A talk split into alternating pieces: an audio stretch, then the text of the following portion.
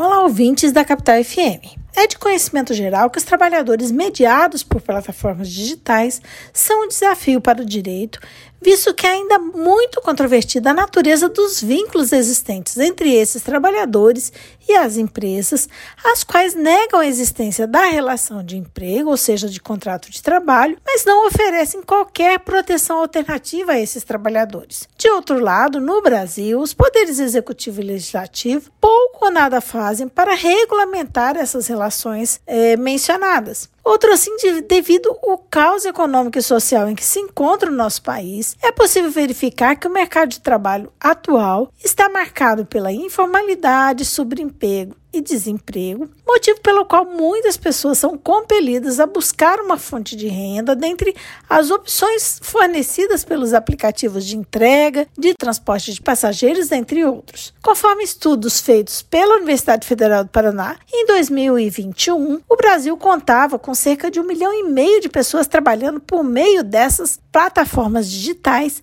sendo que cerca de 850 mil eram motoristas de aplicativos de transporte de passageiros, dentre os quais 485 mil estavam vinculados à empresa mais conhecida do ramo, que é a Uber. Como não há qualquer garantia trabalhista ou proteção contratual, esses trabalhadores são subordinados a regras impostas unilateralmente pelas empresas, que são alteradas a seu bel prazer, o que faz com que, para garantir um mínimo para sua subsistência, eles precisem cumprir jornadas de trabalho exaustivas, excessivas, arcando com os gastos de suas atividades, como aquisição e manutenção de automóveis, motocicletas e bicicletas, compra de combustíveis, contratação de seguros, isso sem ter qualquer assistência se se acidentam, ficam doentes ou morrem, o que não é raro no meio. Nesse passo, a organização coletiva dos trabalhadores apresenta-se como um dos principais meios para promover o diálogo entre esses e as empresas de aplicativo para a qual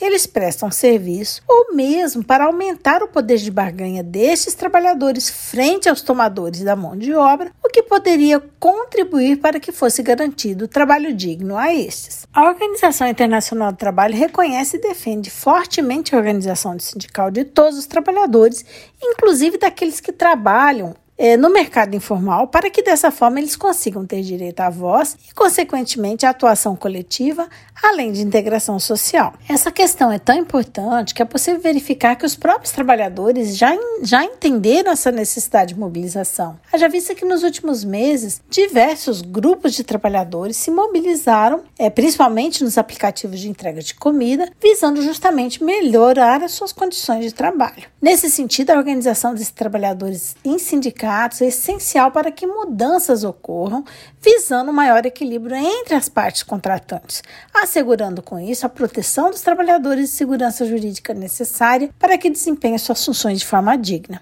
Porém,